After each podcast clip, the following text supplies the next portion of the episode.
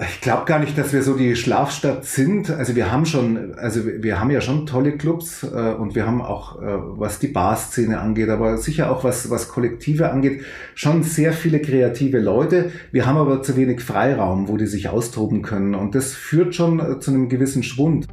Munich Next Level. Pioniere der Urbanität sprechen über Wege in die Stadt der Zukunft. Der Podcast mit Marco Eisenack aus dem Muckbook Clubhaus. Also, ich begrüße aber jetzt auf jeden Fall schon mal alle äh, Hörer des Podcasts Munich Next Level bei unserer heutigen Sendung. Wenn es wieder darum geht, einen Münchner Macher vorzustellen, eine Person aus München in den Fokus zu nehmen, um uns von dieser Person inspirieren oder auch vor allem motivieren zu lassen, unsere Stadt weiterzubringen, voranzubringen, vor allem aber auch zukunftsfähiger, grüner, digitaler, nachhaltiger und lebenswerter zu machen. Und wir haben heute einen Gast, der verspricht auf mehreren Ebenen äh, Ertrag in dieser Frage für uns alle. Ähm, er ist nämlich äh, in vielen Facetten in der Stadt unterwegs, in der Politik sowohl als auch in der, äh, im Verbandsthema, äh, quasi Lobbyarbeit und aber auch als Unternehmer. Und als zivilgesellschaftlicher Aktivist kann man wohl auch sagen, hat er seine Vergangenheit. Und deshalb äh, freue ich mich, dass wir David Süß heute hier begrüßen dürfen. Und äh, es gibt viele Aspekte, die wir in der äh, kurzen Session heute hier uns vorgenommen haben äh, zu besprechen. Es geht natürlich um die Zukunft Münchens, wie er sie sich vorstellt, aber es geht auch um die Frage, wie ist es eigentlich, im Münchner Stadtrat zu sitzen, ähm, als, äh, wo er jetzt seit über einem Jahr, ist es ungefähr, gell, äh, seinen Platz in der Fraktion der Grünen, der stärksten Fraktion in unserem Stadtrat, innehat. Wir reden über das Harry Klein in Zeiten von Corona. Wie kann man einen Club betreiben, der die meiste Zeit des Jahres verschlossen ist? Und wir reden auch über ähm, den Verband VDMK äh, in dem er auch eine Führungsrolle hat, der sich um die, äh, um die Künstlerkultur und äh, die ganzen Themen auf Verbandsebene kümmert, die gerade in Sachen Corona natürlich das brennende Thema vieler Menschen in diesem Lande sind. Und darum ist es wirklich eine spannende Session, auf die ich mich total freue. Herzlich willkommen, lieber David.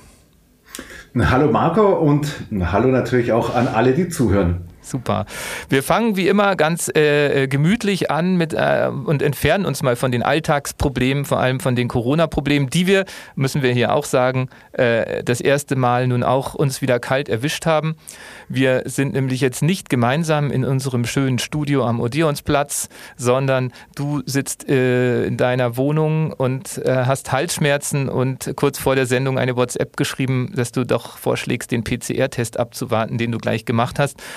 Das finde ich natürlich löblich und habe dann auch gerne gesagt, dann lass uns doch mal das erste Mal äh, unseren Podcast wirklich getrennt aufnehmen. Wir sind uns schon oft genug begegnet, sodass wir uns auch äh, quasi vorstellen können, wie es wäre, körperlich, räumlich in einem Raum zu sein und hoffen, dass wir die Distanz ähm, durch inhaltliche Tiefe überbrücken können. Und du bist jetzt per Zoom zugeschaltet.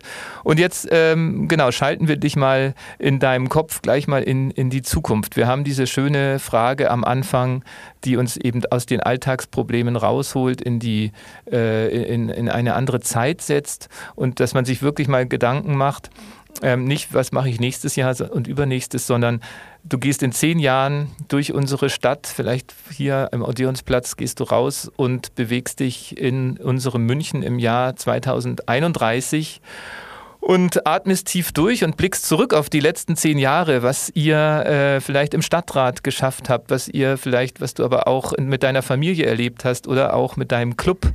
Äh, was hast du so für ein Gefühl, wie du in zehn Jahren dich in dieser Stadt bewegen wirst, was du erleben, vor dir sehen wirst?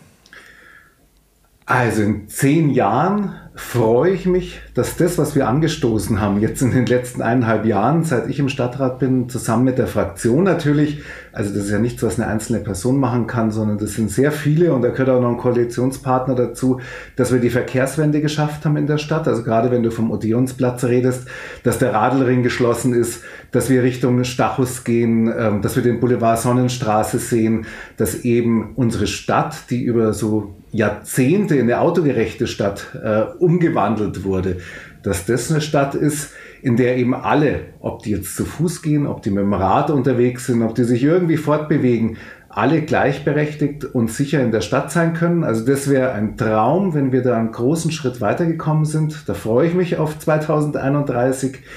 Ich freue mich aber auch, ähm, dass wir dann kurz davor sind, es fehlen dann nur noch vier Jahre, dass unsere Stadt klimaneutral ist. Also auch das ähm, mhm. haben wir beschlossen. Wir werden dann, sagen wir, die Stadtverwaltung 2030 wird dann schon ähm, klimaneutral sein und dann haben wir noch fünf Jahre das auf die ganze Stadt ähm, zu erweitern und ähm, es wird aber auch so sein, dass wir in zehn Jahren sicher eine noch wärmere Stadt haben mit wahrscheinlich heißeren Tagen, wahrscheinlich auch Starkregenereignissen, die vermehrt sind. Und ich bin, wir sind jetzt schon gerade dabei, unsere Stadt darauf vorzubereiten. Also das so ein Stichwort ist zum Beispiel die Schwammstadt. Wie schaffen wir das, wenn, wenn so starker Regen ist, dass das Wasser in der Stadt bleibt, gespeichert wird und dann durch die Verdunstungskälte auch wieder hilft, ähm, dass, dass unsere Stadt kühl bleibt. Die Sachen, die Auswirkungen, ähm, da freue ich mich, wenn wir 2031 ein gutes Stück weiter sind. Ja, und für mich, ich bin heute 45, äh, 55 Jahre alt, also dann eigentlich schon 66. Ähm, ich freue mich dann, glaube ich, auf einen Ruhestand ähm, und kann mir aber vorstellen, dass ich den Ruhestand halt ähm, als Umweltaktivist, als Kulturaktivist ähm, dann auch, auch verbringen werde. Was meine Kinder angeht, gut, die sind jetzt in der Schule, da bin ich gespannt, wo es die hintreibt. Ich hoffe, dass die mich dann ab und zu in München besuchen werden. Ja, also du bleibst auf jeden Fall in München.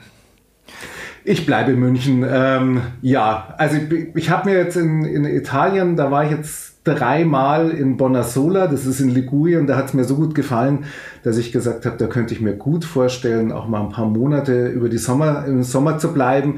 Vielleicht wäre das tatsächlich was mit 66, dann äh, dort zu sein und dann im Winter aber gerne auch wieder in München. Also ich habe schon mal probiert, in Berlin zu wohnen.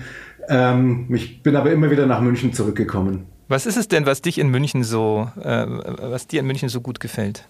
Das sind die Freunde, äh, das mhm. Umfeld, ähm, das Leben. Ich glaube, ich könnte mich schon überall einrichten, aber das Zuhause ist dann doch da, wo die Familie ist, wo die Freunde, Freundinnen sind und das Umfeld passt. Ähm, das habe ich immer wieder gemerkt, wenn ich woanders war. Also das heißt, dass, äh, wenn viele sagen, München ist so einzigartig mit seinen Baudenkmälern, seinen Alpen und seinen Menschen, äh, das ist, denkst du nicht der Punkt? Also München hat sicher eine Einzigartigkeit, aber ähm, die Bauten alleine werden es nicht sein. München ist schön, aber es ist woanders auf der Welt, so wie ich es gesagt habe. Ich habe von Bonasola gesprochen. Ich habe, egal wo ich war, es ist überall wunderschön äh, auf unserer Welt. Ja, also es gibt natürlich auch überall die, die schrecklichen und die hässlichen Seiten.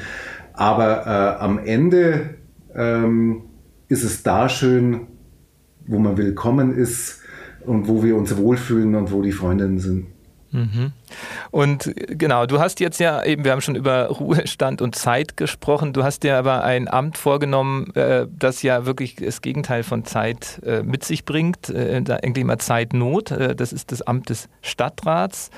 Und vielleicht auch interessant, wie man ähm, denn überhaupt Stadtrat wird, vielleicht zum einen und zum anderen, ähm, wie sich das in einen Tag äh, integrieren lässt, wenn man zugleich äh, der Betreiber des Harry Kleins ist und auch noch in einem Verband eine Funktion hat.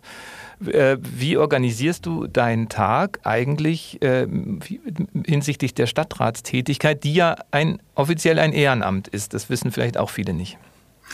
Genau, der Stadtrat ist ein Ehrenamt und ich habe, bevor ich mich ähm, zur Wahl aufgestellt habe bei den Grünen, habe ich schon mit ein paar Menschen gesprochen. Ich habe zum Beispiel auch mit der jetzigen zweiten Bürgermeisterin, mit der Katrin Habenschaden äh, gesprochen, habe sie gefragt, wie viel Zeit braucht man da so. Und dann hat sie gesagt, ja, es ist ungefähr ein Halbtagsjob. Ähm, da habe ich sie jetzt mal kürzlich nochmal drauf angesprochen, habe gesagt, Katrin, du hast gesagt, das ist ein Halbtagsjob. Das war doch äh, eine freche Lüge, ja.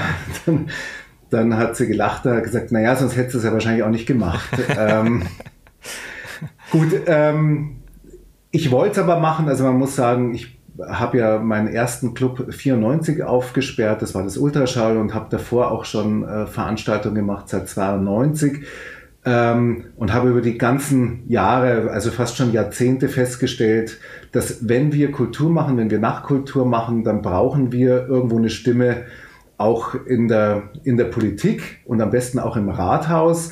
Ähm, das hat mir natürlich die Verbandsarbeit dann nochmal mehr gezeigt. Und dann ist schon der, der Wunsch gekommen oder auch die Idee gekommen, ich mache das jetzt so lang, ich habe ein gutes Netzwerk, ich habe ähm, Erfahrungen in dem Bereich.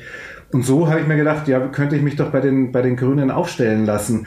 Ähm, als Hintergrund vielleicht noch, ich habe schon mal für den Stadtrat in Fürstenfeldbruck kandidiert, da bin ich aufgewachsen und zur Schule gegangen. ja, wir beide wohl gemerkt, kann man ja auch. genau. Da, äh, du warst ja mit meinem Bruder zusammen auf der Schule. Ähm, genau. Und ähm, ich habe 1984 für die grüne alternative Liste in, in Fürstenfeldbruck schon mal äh, für den Stadtrat kandidiert. Damals aber hauptsächlich, um halt der, der GAL äh, die Möglichkeit zu geben, dass die genug Personen auf der Liste haben. Das war jetzt nicht so, dass ich das unbedingt machen wollte, ja.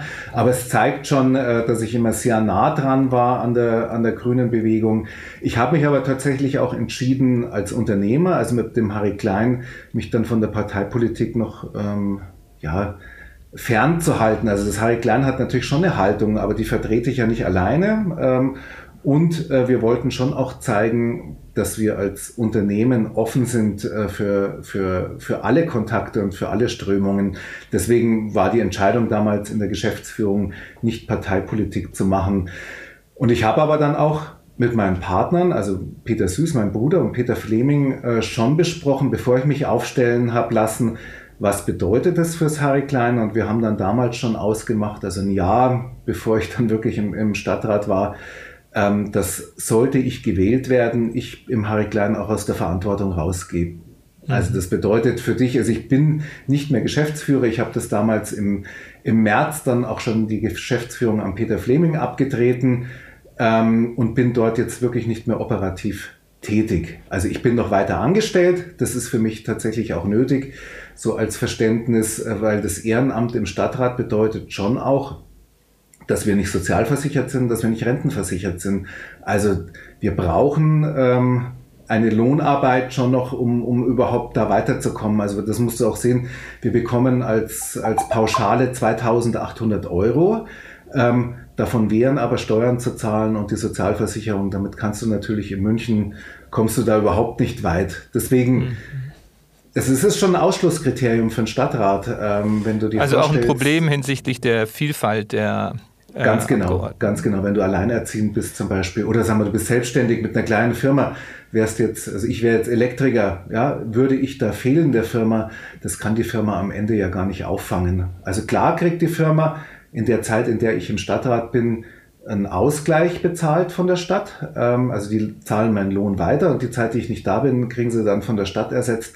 Das geht aber schon sehr genau und ist jetzt im Fall von dem Club äh, auch äh, wirklich verrückt, weil das endet um 17 Uhr. Also eine Nachtarbeit äh, kann da gar nicht ersetzt werden. Ja? Also das ist, ähm, das ist alles ein bisschen noch schwierig und ist, glaube ich, in einer Stadt wie München nicht ans nicht ganz angemessen. Also äh, Hamburg oder Berlin, äh, die gehen das ja ganz anders an. Das sind Stadtstaaten, ja, das sind mhm. eigentlich ein, ein Bundesland. Ähm, die, die können mit ihren Abgeordneten, Abgeordneten ja ganz anders umgehen, als, als München das macht. Also da glaube ich, da gibt's noch, äh, äh, noch einiges zu verändern in der bayerischen Gemeindeordnung.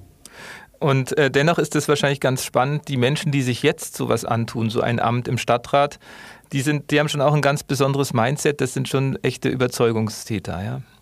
Ganz klar. Also das habe ich natürlich schon mal festgestellt. Also ich hatte vorher schon immer wieder mal Kontakt in den Stadtrat, aber mal alle 80 kennenzulernen, plus die Referentinnen, äh, die Bürgermeisterinnen, das ist schon nochmal was anderes und äh, ich glaube, das wird draußen oft nicht ganz gesehen.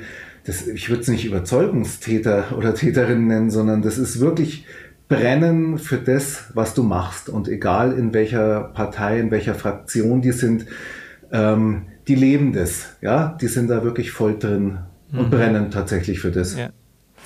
Und wenn man jetzt äh, die, die Erwartungen vor äh, eineinhalb Jahren, als du gewählt wurdest, und dann eben mit der Realität abgleicht, was ist denn, äh, sagen wir mal, fangen wir mal mit dem Negativeren an, was ist denn nicht so leicht gelaufen? Was hättest du dir leichter vorstellen können?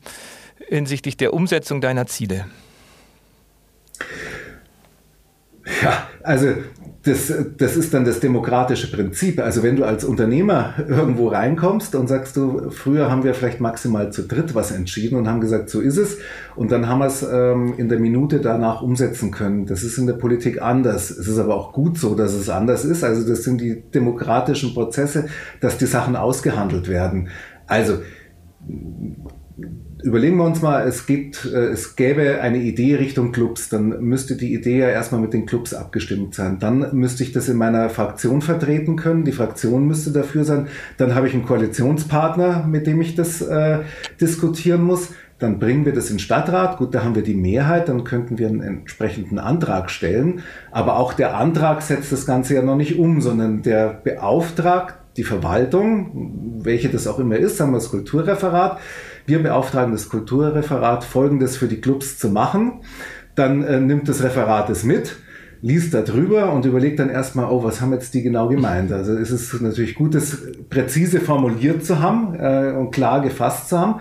Und dann arbeiten die was aus. Dafür haben sie ein halbes Jahr Zeit. Äh, bei manchen Sachen kann das auch mal länger dauern. Dann bitten sie um eine Fristverlängerung, sagen, äh, wir haben das in der Zeit noch nicht geschafft. Dann dauert es vielleicht ein Jahr. Und dann kommen sie mit einem Vorschlag, der heißt dann ähm, eine Beschlussvorlage, die wird dann vorgelegt, die lesen wir uns dann durch und wundern uns dann vielleicht auch mal, oh, so haben die das interpretiert, so haben die das gemacht, aber klar, wir verhandeln natürlich zwischendrin auch nochmal, da wird schon nochmal nachgefragt. Also wird es dann meistens, wenn wir regieren, wird es dann schon passen. Ähm, dann kommt der Vorschlag und dann wird es im Stadtrat letztlich nochmal abgestimmt und dann kann es umgesetzt werden. Ja? Das hat aber dann zum Beispiel folgendes Problem. Wir haben jetzt gerade Corona, wir haben ähm, in der Gewerbesteuer also ein, ein so unfassbares Minus, dass man halt viele Sachen nicht zahlen kann.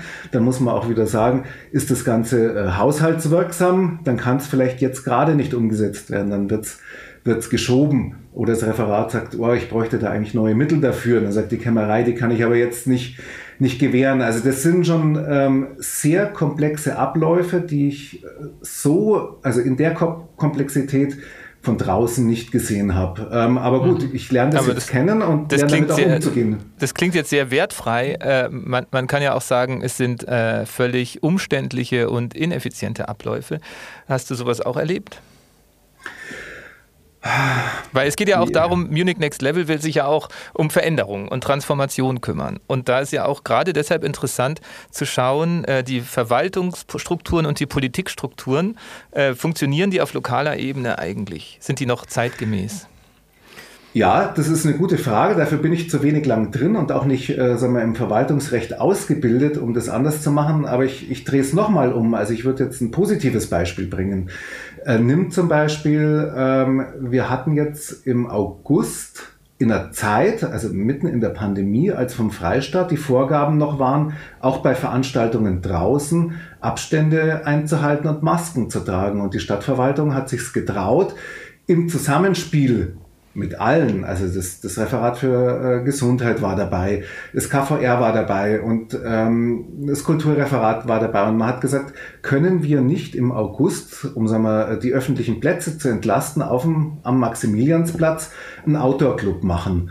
Und das Ganze hat dann ohne großen Antrag funktioniert, sondern es ist im gemeinsamen Gespräch, hat man eben, weil Corona war, weil wir, haben, wir sind in der Pandemie, wir haben auch den Druck gehabt, also äh, Partys auf der Türkenstraße, egal wo in der Stadt. Und dann war die Idee, es ist doch viel sicherer, wenn ich das in einem abgezäunten Gebiet mit, äh, mit Testkontrollen, ähm, mit Personal, mit Security, mit Barkeepern, wenn ich das, äh, das mache. Ja, und das haben wir dann ähm, das wurde dann eben gemeinsam getestet und da war dann auch schon die neue Stelle dabei, äh, die du von der du vielleicht gehört hast, Moderation der Nacht, also unser Nachtbürgermeister. Mhm. Und so hat es zusammengespielt und das war natürlich einmal wunderbar zu sehen, wie so eine neue Stelle, die gibt es erst seit Juli, mit der Verwaltung, also mit dem anderen Teil der Verwaltung diskutiert, aber dann die Clubs auch wieder einbindet, die dann erklären können, warum es zum Beispiel keinen Sinn macht, um 22 Uhr eine Musik auszumachen. Und so hatten wir tatsächlich bis nachts um zwei eine Party mitten in der Stadt und das Ganze wäre sicher äh, nochmal in 25 Jahren nicht passiert, hätten wir, hätten wir nicht Corona. Und ähm, das zeigt mir schon, die Sachen lassen sich auch ändern. Also da kann schon was passieren. Ich glaube, also bei, bei allen wirklich schrecklichen Sachen, die jetzt in der Pandemie passieren, zeigt uns das aber auch, dass vielleicht mal ein bisschen schneller handeln, dass das auch, ähm, dass das gut ankommt, also dass das tolle Effekte hat zum Beispiel jetzt auch mal, um, um jetzt mal noch was Plakativeres zu sagen, die Schanigärten. Ja, also hättest du vor zwei Jahren, also das hätten wir uns ja gar nicht getraut, ins Wahlprogramm reinzuschreiben, äh, wir, wir machen alle Parkplätze weg und äh, lassen die Gastro da ähm, Biergärten machen, da, hätte, äh, da hätten uns ja alle für verrückt erklärt. Mhm. Also ähm, fehlt es vielleicht deshalb oft auch ein bisschen an Mut? Ja, und ich glaube an, an, Mut, vielleicht schon auch deswegen, ich meine, du musst ja sehen, eine Verwaltung ist am Ende dann verantwortlich, ja. Also und die äh, können natürlich nicht nur aus dem Bauch raus entscheiden, wie ich das vielleicht manchmal als Unternehmer machen kann oder vielleicht als Politik auch einfach mal sagen kann. Aber wenn du es dann wirklich machen musst, dann muss das ja, wir sind ja in einem Rechtsstaat, ja. Die Sachen müssen irgendwann schon auch nochmal abgeklopft werden ob die so richtig sind. Und da den Mittelweg zu finden, das ist, glaube ich, die, die große Aufgabe und da bin ich gespannt, wo uns das noch hinbringt. Was glaubst du, wo man die Verwaltung an dem Punkt unterstützen könnte, gerade bei dem äh, Thema, die Verantwortung übernehmen zu müssen? Das hört man ja tatsächlich wirklich oft, dass sich dann im Grunde alle einig sind und am Schluss schimpfen sie über die Verwaltung, weil die ja natürlich auch die Konsequenzen ziehen müssen. Hast du da irgendwie eine Idee, wie man da weiterkommt? Gesamtgesellschaftlich der Verwaltung ein Stück auch den Rücken stärken. Das heißt, wenn dann mal was nicht ganz so läuft, dann nicht total draufzuhauen. Ja? Und zwar nicht von allen Seiten. Das heißt, mhm. die Öffentlichkeit ähm, mit den Menschen, die Öffentlichkeit mit der Presse, aber halt auch die Öffentlichkeit von der Politik. Also schon auch mal als Politik, wenn ich was wollte und die Verwaltung da irgendwie hingebracht habe, dann auch die Größe zu haben ähm, und zu sagen, ja, wir haben das so entschieden, wir wollten das so und wir sehen da jetzt nicht die Verantwortung alleine bei der Verantwortung, sondern die ist auch ein Stück bei uns. Ein Thema, das du ja auch äh, mit auf den Weg gebracht hast, äh, auch glaube ich wahrscheinlich schon vor deinem Amt äh, als Stadtrat, war ja der Nachtbürgermeister. Äh, der hat ja auch wirklich lange gedauert, bis er dann seinen äh, Sitz inne hatte und auch einen anderen Namen bekommen. Äh, welche Aufgabe hat der denn jetzt eigentlich im Endeffekt bekommen? Welche Macht auch oder welche Möglichkeiten? Und was hat, welche Ziele gebt ihr diesem Menschen? Also ich finde dann am Ende hat es gar nicht so lange gedauert. Also vielleicht das noch so als Geschichte. Wir waren äh, mit, einer, mit einer Gruppe bei der Stadt nach acht 2016 in Berlin. Das ist eine, ja, sind, sind drei Tage gewesen.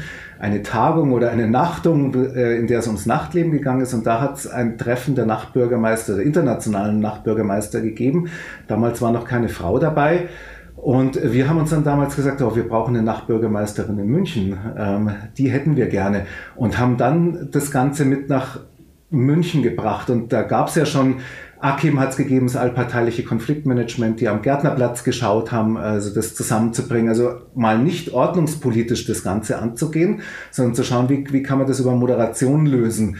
Wo übrigens viele Städte ähm, wirklich neidisch sind, was wir da in, in München haben. Also auch welche, die sagen wir mal Nachbürgermeister haben, die sagen, ihr habt da nochmal eine Stelle, die kann einfach nochmal sehr viel mehr erreichen. Ähm, und das Tolle war, dass eben äh, die Leitung von Akim, äh, die, die Eva Jüsten und die Brigitte Ganz gesagt haben, ähm, die haben das auch mitgekriegt, also weil die Brigitte Ganz war mit in Berlin, ähm, gut, wir könnten einfach mal schauen, was bräuchten wir in München und haben dann einen ja, so einen runden Tisch ins Leben gerufen und ein, eine Strategiegruppe Nächtliches Feiern, die dann getagt hat und überlegt hat, was könnten wir in München brauchen. Und das Ergebnis war dann tatsächlich eine Stelle, die Moderation der Nacht, ähm, die anders als in anderen Städten jetzt nicht, äh, sagen wir, vom, vom Nachtleben äh, gewählt ist, sondern es ist eine, Städt, äh, eine städtische Stelle. Es ist also bei der Verwaltung angesiedelt, in dem Fall bei Akim angesiedelt. Welches Referat ist es dann? Sozialreferat. Sozialreferat. Mhm. Ähm, dann Amt für Wohnen, Migration und dort dann eben wieder Akim und dort, äh, dort dann Moderation der Nacht. Und ähm, ja, das sind eineinhalb Stellen, äh, die man damals bewilligt hat. Äh, das war auch noch ein Glück, weil es vor der Pandemie war. Äh, jetzt würde diese Stelle nicht genehmigt werden, so dringend man die braucht. Also auch das zeigt wirklich, wie kritisch das ist für eine Kommune wie München, wenn es Geld knapp ist, weil wir das Geld nicht neu drucken können, gerade für Verwaltungsstellen nicht. Wir dürfen da kein Minus machen. Da schweife ich ein bisschen ab. Genau, gehen wir zurück ähm, zum Mona. Und das war das Ergebnis. Und ähm, dieses Ergebnis wurde dann vom Stadtrat dann auch, sagen wir so, beschlossen. Und dann ah, und Mona ist, Mona ist Moderation der Nacht. Moderation der okay. Nacht, mhm. genau. Es war eben dann schon die Idee, das eben nicht Nachtbürgermeister zu nennen, weil das ist so fixiert auf eine Person. Das glaube ich, das ist viel zu wenig. Es gibt da nicht einen Häuptling oder, oder eine Frau, eine Chefin, die das Ganze macht und die sich um alles kümmern kann. Ähm, das sollte eben bewusst vermieden werden, so ein, so ein Eindruck. Ja, braucht bloß anrufen und dann wird alles gut, sondern das könnte im Idealfall eine größere Gruppe aus Menschen sein, äh, die sich dann äh, darum kümmert, was mit dem Nachtleben ist. Wir haben da vielfältigste Probleme ja, und also in dem Fall ist es jetzt der Kyle Meyer geworden, der lange Erfahrung ähm, im Nachtleben hat, weil er im Streetwork bei Controps gearbeitet hat. Also der hat auf der Feiermeile gearbeitet. Der, der kennt die Clubs und der kennt aber vor allem auch die andere Seite, die ganz oft zu kurz kommt. Ja? Es gibt ja nicht nur die Anwohnenden oder die Ordnungsbehörden und die Clubs, sondern es gibt auch die, die feiern wollen. Ja, also das ist ja eine nicht zu unterschätzende Gruppe, die gar keine Stimme hat. Und der Kai hat sich schon zur Aufgabe gemacht, ähm, auch ein, ein, Stück Sprachrohr, Sprachrohr für die zu sein. So, und jetzt hat er, ich glaube, äh, hab, wir haben ihn getroffen vor, vor drei Tagen und haben also, er hat ein bisschen erzählt, was er das erste Vierteljahr gemacht hat. Und er hat inzwischen 60 Treffen Kontakte gehabt, um überhaupt mal alle kennenzulernen. Mhm. Also es ist schon Wahnsinn, wie der sich im Augenblick reinhängt. Und er hat eben nebenbei dann auch ähm, wirklich gebohrt, um sowas wie am Maximiliansplatz äh, möglich zu machen. Er hat aber auch gebohrt, um eben nicht kommerzielle Sachen möglich zu machen. Also er war mit Kollektiven im Austausch. Also weil die Idee war ja schon zu sagen, okay, wir haben jetzt vielfältiges Partygeschehen im, im Sommer in der Stadt gehabt, wie können wir die Stadt oder die Stadtviertel auch entlasten, wo kann man das machen und da waren Gespräche hat schon auch mit Partykollektiven gegeben, die Wünsche angegeben haben, die äh, äh, Orte genannt haben, wo sie sich vorstellen können, wo sie was, wo sie was machen können. Und da hat sich der Kai schon auch bemüht, ähm, das möglich zu machen. Das ist dann gerade für die nicht kommerziellen Kollektive ist es daran gescheitert, die hätten das Geld nicht gehabt, um zum Beispiel die Umzäunung oder die Security zu bezahlen, ja, und haben natürlich auch nicht die Schlagkraft wie ein, wie ein Unternehmen, ja, weil die müssen das dann alles selber machen. Ein Unternehmen wie, sagen wir, das Patscha, die am Maximiliansplatz sehr viel übernommen haben, die haben halt ihre Leute einfach aus der Kurzarbeit zurückholen können und dann und die dort einsetzen können. Ja? Ähm, deswegen hat man das in der Kürze der Zeit leider ähm, nicht hinbekommen, aber er wird da weitermachen und also der wird sicher weitergehen. Und mal, was er jetzt noch gemacht hat, er hat den ersten neuen Rundentisch, also es ist auch äh, Teil äh, des Auftrags vom Stadtrat, äh, einen runden Tisch äh, weiterzuführen, der regelmäßig tagt, wo auch wirklich alle dabei sind. Also da ist die Verwaltung dabei, da ist ähm, da sind die Unternehmen dabei, ähm, da sind Verbände dabei, da sind aber, ist aber zum Beispiel auch die Polizei dabei, da sind die BAs dabei und die werden jetzt einfach einen Fahrplan machen, ähm, wie können wir die Situation fürs Nachtleben in der ganzen Stadt immer und immer und immer weiter verbessern. Ja, wie bewertest du denn die Situation äh, des Nachtlebens in München? Der Ruf ist ja äh, ziemlich ruiniert, wenn man Leute über Münchens Nachtleben reden lässt. Ähm, als Harry Klein, langjähriger Betreiber äh, und jetzt Angestellter, hast du äh, da noch auch einen internen Blick. Und wie hat sich das deiner Meinung nach entwickelt? Äh, jetzt durch Corona vielleicht nochmal besonders, aber sind wir noch so diese Schlafstadt? Ist, droht es alles noch ruhiger zu werden durch die vielen Anwohnerbeschwerden? Ich glaube gar nicht, dass wir so die Schlafstadt sind. Also wir haben schon, also wir haben ja schon tolle Clubs äh, und wir haben auch, äh, was die Barszene angeht, aber sicher auch was, was Kollektive angeht, schon sehr viele kreative Leute. Wir haben aber zu wenig Freiraum, wo die sich austoben können und das führt schon äh, zu einem gewissen Schwund. Also das heißt, wenn du als Musiker irgendwas werden willst, wirst dann doch irgendwann nach Berlin gehen, ja. Und wenn du ähm, die verrückteste Party machen willst, tust du dir möglicherweise in Berlin oder in Hamburg, vielleicht sogar in Bremen ein bisschen leichter. Ähm, aber wir haben hier schon auch welche, die da bleiben und hier das Maximale rausholen wollen. Und deswegen finde ich es gar nicht so verschlafen, sondern ich finde, ähm, schau dich mal um, also welche, welche Stadt hat ein, ein Schiff auf einer Brücke ähm, oder, oder mh, hm, sowas wie den Barney oder natürlich auch was wie das Harry Klein, die einen eigenen, wir haben damals einen eigenen Schallschutzraum gebaut, ja, oder, oder auch das Blitz, die sich trauen, in der Zwischennutzung für fünf Jahre erstmal, erstmal so ein Brett hinzustellen. Also es gibt schon viele, viele Menschen, die, die auch was Tolles machen wollen. Und es wird ja auch geschätzt. Also ich habe es mir angeschaut in der Nacht, als die Clubs wieder aufgemacht haben. Also in der Nacht zum, vom 1. auf den 2. Oktober, ja, als nach 18 Monaten äh, Zwangsschließung durch die Pandemie die Clubs wieder aufgemacht haben. Und es war schon beeindruckend zu sehen, was in der Stadt los war, wie das nachgefragt wird, wie groß die Schlangen vor der Tür waren und wie gut alle vorbereitet waren, ja, also das Impfzertifikat schon in der Hand gehabt haben, das, das ohne Murren äh, hingenommen haben, dass gewartet werden muss und wie die, wie die dann reingeströmt sind in die Clubs.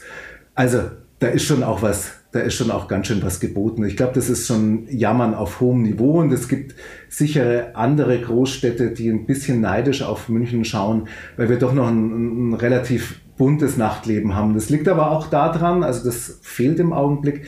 Wir hatten ja schon mit Riem, mit dem Kunstpark, mit dem Optimolgelände sehr große Zwischennutzungen, ähm, wo es günstigen Raum gegeben hat und wo sich einige ausprobieren haben können, die es dann später überhaupt erst geschafft haben. Also Harry Klein ist so ein Beispiel also lange sich ausprobieren können, um dann den Schritt in die Stadt rein zu wagen. Also weil das, wenn du heute probieren würdest, so aus dem Nichts raus, äh, als, als junges Kollektiv sagst, lass uns mal einen Club machen, dann wirst du scheitern in der Stadt. Dafür ist es zu teuer oder ist, sag mal, auch, brauchst du so viel Erfahrung, also so wie wir damals, dass man so einen Schallschutz äh, überhaupt erst möglich macht, weil sonst würde man sagen, wie, 400.000 Euro nur für einen Schallschutz, äh, das mache ich nicht. Ähm, das probiere ich anders, ja, und dann, äh, dann hast du einen Monat offen und dann bist, bist mhm. zu. Ja, also ich, das hat in München viel möglich gemacht und ich denke, das wird schon eine Aufgabe sein, gerade von so einem runden Tisch, diese Freiräume wieder zu ermöglichen. Also die Jungen, denen den Raum zu geben, dass die sich ausprobieren können, dass die mal richtig draufhauen können, ja, und auch mal scheitern können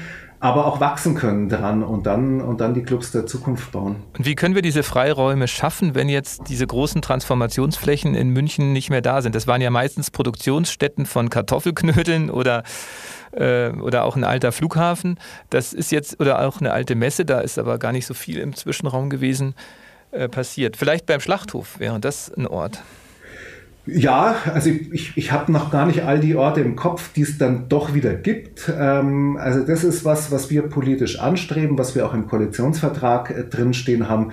Wir denken schon, ähm, dass das äh, Kompetenzteam Kultur und Kreativwirtschaft, die sich im Augenblick um Zwischennutzung kümmern, die aber Teil der Verwaltung sind, dass wir nochmal eine andere Stelle brauchen, die sich um Zwischennutzung kümmert, die dann vielleicht auch nochmal anders agieren kann, die zum Beispiel mit privaten Investoren ganz anders sprechen kann. Also dass es nicht immer die gleichen kriegen, sondern sagt, okay, ich hätte vielleicht eine, eine städtische Gesellschaft, die sich um Zwischennutzung kümmert, die dann Räume möglich macht und da vielleicht auch hilft, ähm, zum Beispiel in der Genehmigungslage, weil das überfordert ja die Einzelnen oft, ja, zu sagen, was brauche ich denn, welche Räume habe ich, wie kriege ich da schnell eine Genehmigung her, so dass das Ganze aber natürlich auch safe ist, also sag mal, Fluchtwege, äh, Veranstaltungstechnik, dass das alles passt. Vielleicht brauche ich es woanders auch nicht, weil die Räume ganz anders zwischengenutzt werden.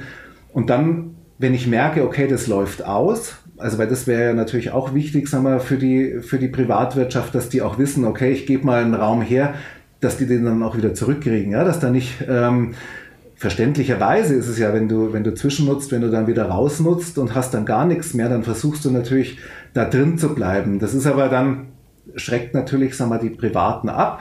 Und da könnte, wenn, wenn dann eine städtische Gesellschaft dazwischen ist, könnte man das schon abfedern und die könnte vielleicht auf der Suche sein schon wieder nach neuen Räumen, sodass ich eine Kette aus, aus Zwischennutzungen habe, die können das ganz anders angehen, was die Einzelnen oft nicht schaffen. Ja, wenn du es einmal nicht schaffst, dann bist du nämlich wieder draußen. Also du warst in der Zwischennutzung, findest nichts Neues, ja, weil du mhm. einfach mit dem Tagesgeschäft beschäftigt warst. Ähm, da könnte so eine, ähm, so eine Gesellschaft auch helfen.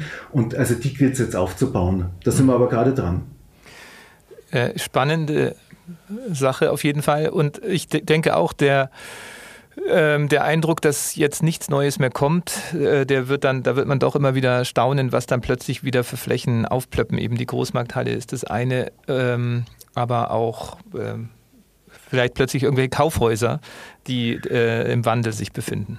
Genau, also der, der, der Innen gibt ja schon auch Prozesse zur Innenstadt und Überlegungen, wie kann es denn da weitergehen. Auch das war jetzt in der Pandemie zu sehen, dass es nicht nur der Handel sein kann, ja, sondern dass wahrscheinlich die Städte, die Innenstädte ein bisschen anders strukturiert werden müssen.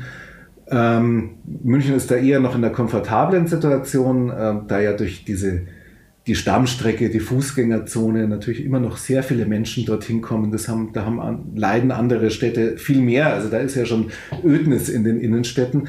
Aber es ist zu erwarten, dass sich das auch in München ändern wird, vor allem bei den hohen Preisen, die da zu zahlen sind. Also es wird nicht immer möglich sein, dass alle, die Einzelhandel machen, äh, solche wahnsinnigen Mieten in der, in der Stadt zahlen. Also deswegen wird sich da was verändern und das ist aber sicher auch ein großes Problem in, in München. Ja. Wir können nicht einfach eine Zwischennutzung in einem Kaufhaus machen bei den absurden Preisen, die da zu zahlen sind. Mhm.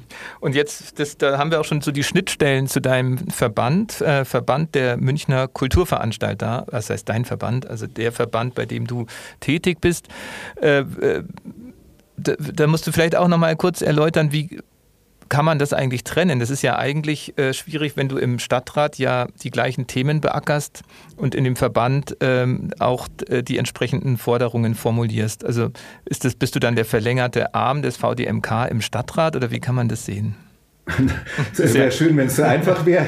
Ich, habe dir ja vorhin von den äh, demokratischen äh, Prozessen erzählt. Ähm, Nee, also es ist ein großer Vorteil. Also wir, wir haben ja im, im ganzen Stadtrat gibt es ja ganz viele, die, äh, ob die jetzt im Mieterverein sind oder bei Mieterhelfen Mietern, äh, also in unterschiedlichsten Organisationen, da kommt ja Fachwissen rein, also eine Fachlichkeit rein, die sonst fehlen würde im Stadtrat. Also das heißt, wenn, wenn, wenn ich mitbekomme über den Verband, der Bundestag hat entschieden, Clubs sind Kultur. Ähm, das würde der Münchner Stadtrat erstmal so gar nicht wissen. Äh, sagen, ah, wie der Bauausschuss, was, was haben die da gemacht?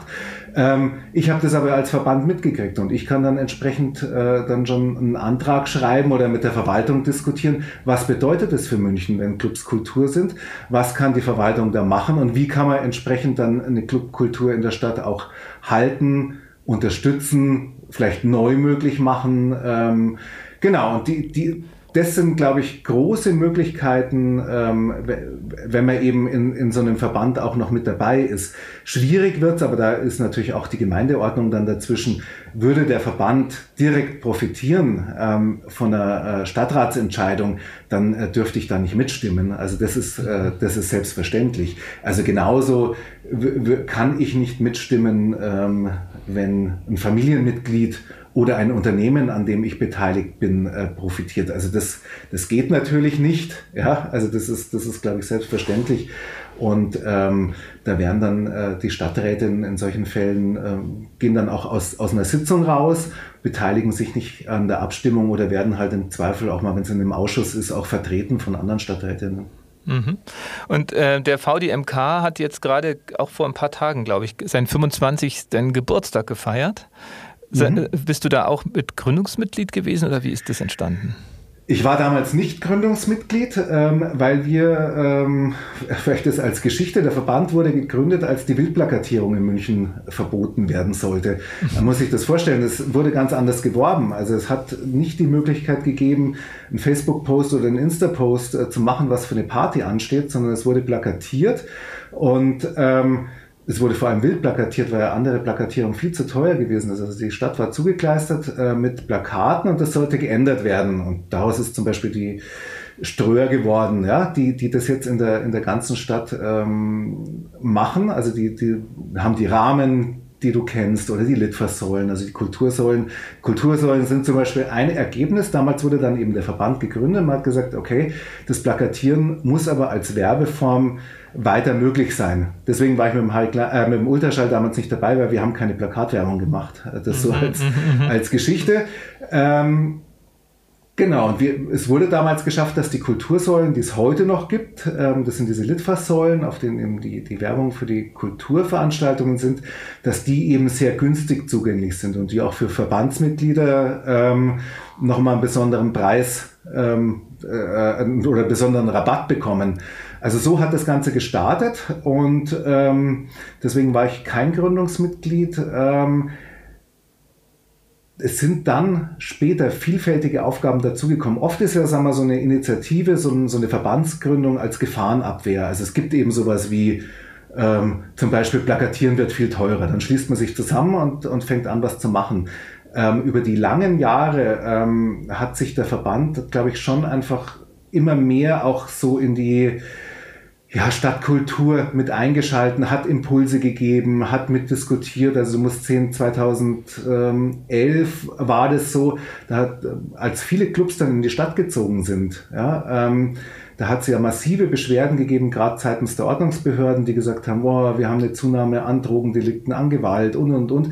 Und es hat eigentlich schon Bestrebungen gegeben, auch die Sperrzeit wieder einzuführen. Und auch da erstmal Gefahrenabwehr als, als Verband. Ähm, wir, wir sind dann in die Diskussion gegangen. Aber das Tolle ist, äh, was wir damals erreicht haben, dass wir eben dann in Gespräche gekommen sind mit dem Kreisverwaltungsreferat, mit der Polizei, mit dem Verband.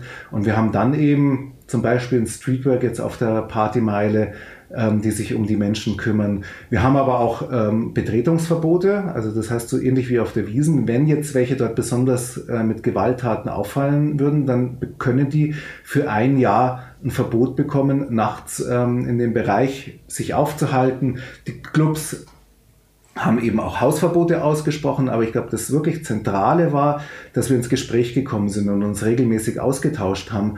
Und ähm, das ist eigentlich der, der positive Effekt, also dass wir netzwerken können und dass wir dann schon vorher, bevor solche Forderungen oder Ideen überhaupt aufkommen, man sich zusammensetzt und sagt, okay, wir haben folgende Problemlage, wie können wir das Ganze angehen und dass dann gemeinsam nach Lösungen gesucht wird. Und daraus ist dann zum Beispiel auch wieder was wie Mona geworden. Ja, also zu sagen, okay, wie ist es in anderen Städten? Was machen die? Ah, die haben Nachbürgermeister. Wir informieren uns und bringen das dann als Impulse immer wieder ein also das finde ich, das ist die, also die, die, die, große Wandlung des, des VDMK über, über, die, über die Jahrzehnte. Aber dort sind dort nur Clubveranstalter? Nein, dort sind auch Kulturveranstalter aller Art drin, oder?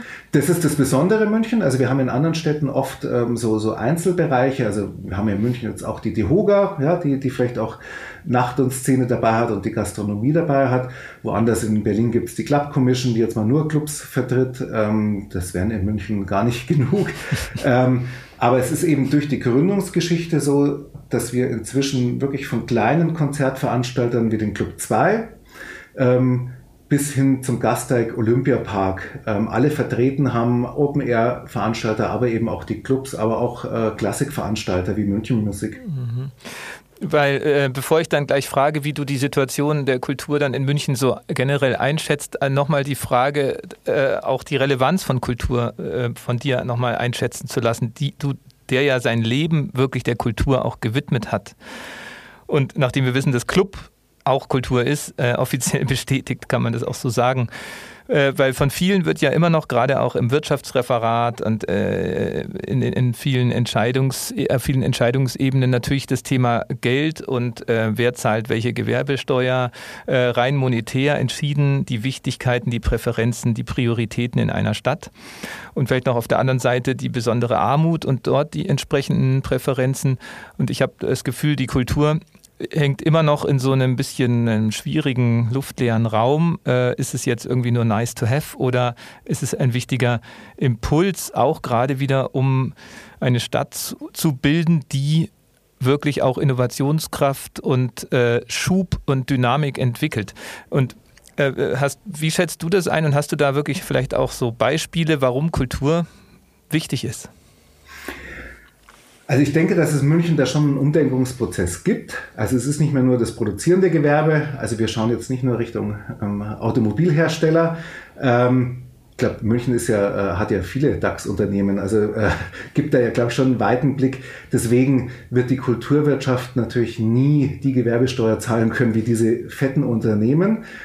Aber was wir natürlich schon machen können, auch die können sich ja sag mal, ihre kreativen Ideen nicht einfach schnitzen oder ausdenken, äh, sondern die kommen auch übers Personal. Und ähm, damit kreatives Personal da ist, ähm, braucht es Personal, die Menschen, die das machen, äh, vielleicht auch ein kreatives Umfeld. Auch die müssen sich ja inspirieren lassen. Du wirst ja nicht geboren mit einer, mit einer geilen Idee so, ja, sondern ähm, du wirst inspiriert. Äh, also du wirst von deinem, von deinem Umfeld inspiriert, du wirst von, von dem inspiriert, was du erlebst. Und das kann in München ja nicht nur das Deutsche Museum sein oder, ähm, oder vielleicht die Philharmonie, auch die tragen was dazu bei. Also ganz auf jeden Fall. Ja. Ich war als Kind auch immer im Deutschen Museum ja, und wollte Astronaut werden. Ähm, was mich dann aber am Ende dazu geführt hat, dass ich einen Künstler kennengelernt habe, äh, der Videos über Astronauten gemacht hat. Also mein Freund Peter Becker, der leider ähm, dieses Jahr verstorben ist. Ähm, der das aber dann ganz anders umgesetzt hat, was uns dann wiederum zusammengeführt hat. Ja, was dann am Ende dazu geführt hat, äh, ich habe den kennengelernt, den Peter 95, dass wir das High Klein komplett ohne Lichtanlage, sondern mit Video ausgestattet haben. Eigentlich ähm, das VJing in München viel stärker ist als in, in anderen Städten. Also wenn eine eigene Kunstform haben von welchen, weil die dann im High Klein wieder ein Betätigungsfeld gehabt haben. Die gehen aber auch wieder, sagen wir, mit dem, was sie machen, ganz woanders hin. Äh, nimm die Betty Mühe zum Beispiel, die auch im High Klein produziert hat, die aber heute halt auch äh, große Aufträge macht, vielleicht dann auch wieder fürs RAW, weil du das genannt hast, äh, bei denen der Tourismus ist und die letzten Winter jetzt im Kunstareal ähm, auch die auf die Glyptothek projiziert hat. Also du siehst äh, nur an, an so einem kleinen Beispiel, ähm, wie, wie allein die Videokunst in München, wie die sich verzweigt, was dort äh, draus alles werden kann. Ähm, das immer wieder zu erzählen, das zu zeigen, das ist natürlich dann auch mein Job äh, oder der Job von, von vielen in der Stadt. Und ich denke, auch da hat dann die, aber auch die Pandemie wieder mitgeholfen, wenn du dann merkst, wie viele Menschen dann, ähm, nachdem es eben keine Kulturveranstaltungen gegeben hat, weil man gesagt hat, naja, es ist Freizeit, das sind Kontakte, auf die verzichtet werden kann, A zu sehen, wie viele nichts gehabt haben, wie groß der Aufschrei auch war, als für die erstmal kein Geld da war, ja, als man gesagt hat, ja, in Baden-Württemberg, da kriegen sie immerhin 1100 Euro, und in Bayern kriegen sie erstmal gar nichts, ja, und man sagt, wie, hallo, wie soll ich denn meine Miete zahlen? Ähm, wo soll denn da das Geld herkommen? Da merkt man erstmal, wie viel da drin hängt, also was das für eine Kette ist auch, ja, also was, was auf einem Konzert, damit das stattfinden kann, welche Menschen da überhaupt alles beschäftigt sind, äh, was dann eben kreative Betätigung alles bringt. Das, glaube ich, hat viel aufgezeigt und hat, glaube ich, auch die, die Wertschätzung nochmal erhöht. Und es zeigt aber auch, nimmt zum Beispiel mal die Clubs als Wirtschaftsfaktor in der Stadt wenn du jetzt siehst, als die Clubs wieder aufgesperrt haben, was dann wieder los war in der Stadt, da kommen sehr viele junge Leute sehr schnell wieder nach München. Das ist schon auch ein Faktor im, im Städtetourismus, im Tagestourismus, aber sicher auch im internationalen Tourismus. Also da kommt die, die Welt schon auch zusammen. Ja, wir schauen immer auf die Biergärten und sind da so stolz drauf. Da, da kommt die Welt zusammen. Das ist so, unzweifelhaft aber sie kommen halt auch im Club zusammen. Und das ist ja Kultur. Kultur ist all das, was uns ausmacht, wenn wir nicht einer, einer Lohnarbeit nachgehen. Also was uns, was uns definiert, was uns Mensch werden lässt. Also worüber lachen wir, worüber freuen wir uns oder was macht uns auch, ähm, wenn es uns nicht glücklich macht, was macht uns auch mal traurig, was lässt uns nachdenken, wie verhandeln wir unser Miteinander das alles ist Kultur. Und wahrscheinlich noch so viel mehr, was ich jetzt vergesse, mhm. ja, weil ich ja auch nur so ein, so ein Mini-Ausschnitt in, in meinem, sage ich mal, kleinen, in meinem kleinen Leben habe. Auf jeden Fall ist durch die letzten Monate natürlich vielen deutlich geworden, was alles fehlt, wenn, wenn die Kultur nicht erlebt werden kann. Und ich glaube, da wurde es auch manchen wirklich gruselig bei dem Erlebnis. Und ähm, deshalb ist auch die Frage, ob es wirklich der, die Kultur im Endeffekt jetzt durch diesen Schock auch gestärkt aus der Krise rausgehen kann, weil die gesellschaftliche Relevanz deutlich wurde. Und wie du jetzt gerade in München die Situation, äh, bleiben wir mal vor allem bei den Clubbetreibern, weil ich glaube, um die städtischen Kultureinrichtungen muss man sich nicht so viel Sorgen machen, aber gerade dieses dieses Subkulturelle sagt man ja nicht mehr so gerne, aber sagen wir die freie Szene. Ähm, äh, glaubst du, die haben das überstanden, haben noch genug Kraft, äh, wieder zu starten oder wird viel auf der Strecke bleiben und unsere Stadt ein bisschen leerer sein, was die Kultur angeht? Also am meisten Sorge macht mir das, was gerade abgeht in der Stadt. Oder sagen wir in, in ganz Deutschland. Wir haben es einfach durch oh, schlechte Impfkampagnen, also man kann es nicht anders sagen. Also wir, wir haben es verpasst, dass sich viele Menschen impfen lassen und das wirklich begreifen, wie ernst die Situation ist in der Pandemie und dass wir da wirklich nur rauskommen, wenn halt alle solidarisch sind und sagen, ja, ich habe vielleicht nicht unbedingt Bock, mir eine Nadel reinstecken zu lassen, aber das hilft uns allen miteinander. Das haben wir leider verpasst. Ja, und wir, wir stehen ja schon wieder davor, dass es durchaus sein kann, ähm, dass zum Beispiel Clubs wieder schließen müssen, weil es einfach schon gefährliche Orte sind. Das muss man einfach sagen.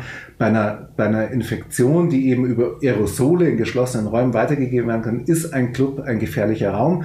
Und leider schützt die Infektion vielleicht vor einem schweren Verlauf. Aber die Impfung. Die Impfung. Ja. Entschuldigung, die Impfung schützt vor einem schweren Verlauf, aber nicht davor äh, im Augenblick, dass du dich ansteckst und dann das eben weitertragen kannst. Und da kommt, glaube ich, auch der große Frust im Augenblick her, auch dann wiederum an Nicht-Geimpfte übertragen kannst, die dann ähm, in, in, ins Krankenhaus müssen. So, also es kann sein, dass wir hier wieder Schließungen sehen werden und das Ganze wird, das wird nochmal sehr viel Kraft brauchen. Ja, also weil das war jetzt nach, nach 18 Monaten ähm, so viel Personal verloren zu haben, ja, ähm, vielleicht auch Räume verloren zu haben, ja, weil Mietverträge auslaufen, weil welche Zwischennutzungen sind nicht mehr weitermachen können, ähm, weil du, weil du auch Leute verlierst, die einfach nicht mehr als DJ arbeiten können, aber die sich einen anderen Job suchen haben müssen. All das, das habe ich ja von vielen ist. gehört tatsächlich, dass viele tatsächlich aus dem System rausgefallen sind, weil sie plötzlich sich irgendwo einen tollen Lohn- und Brotjob gesucht haben und sich auch gedacht haben, ach eigentlich, jetzt mache ich es mir mal lieber ein bisschen gemütlicher und mache dieses Kulturding nur noch so nebenbei. Ist das wirklich ein äh, breiteres oder waren das nur, ich habe so Einzelfälle wahrgenommen. Ist das ein Phänomen? Das ist schon ein Phänomen, ja, ja unbedingt. Ich, also beim Personal sicher noch mal mehr. Also gerade, also nicht die, die in Kurzarbeit waren, aber das Nachtleben lebt ja schon davon, dass es Aushilfen gibt. Gibt in München genug Menschen, die sagen wir, studieren oder eine Ausbildung machen oder vielleicht auch neben ihrem Job noch mal was verdienen müssen, weil der einfach nicht reicht. Ja, und die arbeiten eben oft als als Aushilfen in der in der Nachtgastronomie. Die sind natürlich alle weg. Ja, weil die können ja nicht einfach sagen, 18 Monate das Geld, das ich immer gebraucht habe, das brauche ich jetzt mal. Und die haben jetzt Monate festgestellt, nicht. was Werkstudenten bei BMW verdienen und dann ist es schwer, sie zurückzuholen. Ach, das glaube ich gar nicht. Die, die, ich glaube, so schlecht verdienen die dann im Nachtleben auch nicht, äh, weil, weil ja meistens wirklich über Mindestlohn gezahlt wird und auch äh, das Trinkgeld noch dazu kommt. Aber die brauchen ja die Sicherheit. Jetzt überleg mal, du hast jetzt einen guten neuen Aushilfsjob gefunden. Ja? Dann machen die Clubs wieder auf, du bist aber schon in Sorge. Bleiben die denn überhaupt auf? Und wir sehen sie ja jetzt. Ja? Das sind noch nicht mal zwei Monate und du musst schon wieder drüber nachdenken. Natürlich sind da nicht alle zurückgekommen. Ähm, und ich glaube, die, die vorsichtig waren, äh, die werden es jetzt nicht bereuen. So, was macht es dann wenn mhm. wieder aufgesperrt wird. Ja, wie, wie, groß ist dann die Sorge? Also das wird äh, sicher viel ausmachen, aber ich habe ja vorhin auch schon auch Beispiele genannt, wo Sachen auch gut gelaufen sind. Ähm, ich glaube, die Clubs und auch die kreative Szene haben schon auch zeigen können, wie nötig sie sind in der Stadt. Ähm, gerade als sie nicht da waren, ja, als man sich dann gewundert hat, warum hängen alle noch mehr Leute am Gärtnerplatz rum, warum ähm, habe ich äh, tanzen Menschen in der Türkenstraße auf Autos. Ähm, das sind ja alles Sachen, die, äh, die das Nachtleben komplett abfängt. Mhm. Ja, mit, mit den Strukturen. Und äh, es ist ja nicht auszudenken, wenn sowas länger anhält. Also was passiert dann mit tatsächlicher Gewalt? Was passiert auch mit sexualisierter Gewalt, wenn eben nicht die Expertinnen, die Profis draufschauen können? Ja, also wenn das einfach unkontrolliert in der, in der Stadt abläuft. Das alles wurde auf jeden Fall gesehen und es wurde auch gesehen, ja, dass, dass die ganze Szene auch zugänglich ist, ja, dass die eben ansprechbar ist und dass wir eben mit Moderation der Nacht dann auch wiederum eine Schnittstelle haben, um, um da ins Gespräch zu kommen. Und das wird auf jeden Fall weitergehen. Also da wird am Ende, denke ich schon, auch wenn wir einzelne Verluste haben werden, das ist sicher, das ist ganz bitter, wenn wir da welche verlieren. Ja, das tut mir total weh, weil zum Beispiel eben eine Zwischennutzung ausgelaufen ist und wir in der Zeit nichts Neues gefunden haben. Du kannst ja in der Pandemie nichts Neues suchen. Du kannst ja nicht sagen, ja, ich würde das gerne anmieten, aber ich weiß noch nicht genau, wann ich aufsperren kann und wie viel ich zahlen kann, weiß ich auch nicht. Äh, vielleicht, wenn das endet, vielleicht in einem Jahr, da kriegst du ja nichts, ja. Ähm, da werden wir Verluste haben, die, die wirklich bitter sind, aber am Ende glaube ich schon, dass man mit einer Stärkung daraus hervorgeht. Das ist ja schon schön, äh, wie du immer den positiven Schwenk wieder hinkriegst, auch in, in Wochen wie diesen, die wir hier in München gerade erleben. Und ähm, dafür schätze ich dich auch so. Und jetzt aber noch die Frage, die wir auch jedes Mal unseren Gästen stellen. Äh, es gibt ja dennoch Dinge, die würdest du gern schneller voranbringen. Äh, auch nochmal das Thema äh, wirklich äh, Stadtverbesserung. Äh, Nachhaltigkeit, das ganze Thema äh, haben wir jetzt nicht so vertieft, weil wir es sowieso bei ganz vielen Gästen haben, aber die Kultur haben wir bisher sehr selten in der Tiefe behandeln können. Welche Superpower, nee, nochmal vorweg die Frage, du hast schon gesagt, als wir den Zoom-Call jetzt kurzfristig einrichten mussten, du hast ein, ein Game Gaming-Mikrofon irgendwie. Das heißt, bist du irgendwie so ein, so ein Zocker oder? Ist das von Na, deinem also Sohn? Also ich, das ist von meinem Sohn tatsächlich. Also die haben irgendwann an, angefangen, Fortnite zu spielen. Ich muss aber sagen, ich wollte schon wissen, wie Fortnite funktioniert und äh, habe es deswegen auch gezockt oder zock jetzt vielleicht auch mal, wobei ich für meine Kinder der Deadbot bin, ja, und die, mit mir auf gar keinen Fall spielen würden, weil ich einfach viel zu schlecht bin für das Ganze. Ähm, war aber auch verrückt zu sehen, was in so einer Welt passiert. Die war mir völlig verschlossen. Ich habe keine Ahnung gehabt, ja, dass da auch Konzerte stattfinden, dass, äh, also dass, dass du mit deiner Spielfigur auf ein Konzert gehen kannst, finde ich völlig crazy. Ja, ist jetzt gar nicht meins, aber ist schon auch verrückt, was da was da technisch gerade möglich gemacht wird, ähm, wie, viel, wie viel da auch gezockt wird. Ähm, daher habe ich das Headset, aber ich muss auch sagen, ähm, wir haben so viele Videocalls gehabt äh, in, den, in den letzten Monaten. Das gehört für mich schon auch dazu, äh, da eine adäquate Ausrüstung zu haben. Finde ich eine, eine Kamera, die okay ist. Ähm, selber was verstehen zu können, eben über die, die Kopfhörer und auch ein vernünftiges Mikrofon, dass man auch verstanden wird.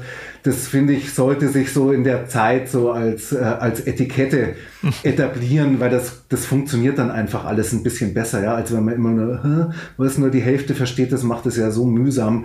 Ähm, deswegen habe ich da auch ein bisschen nachgerüstet.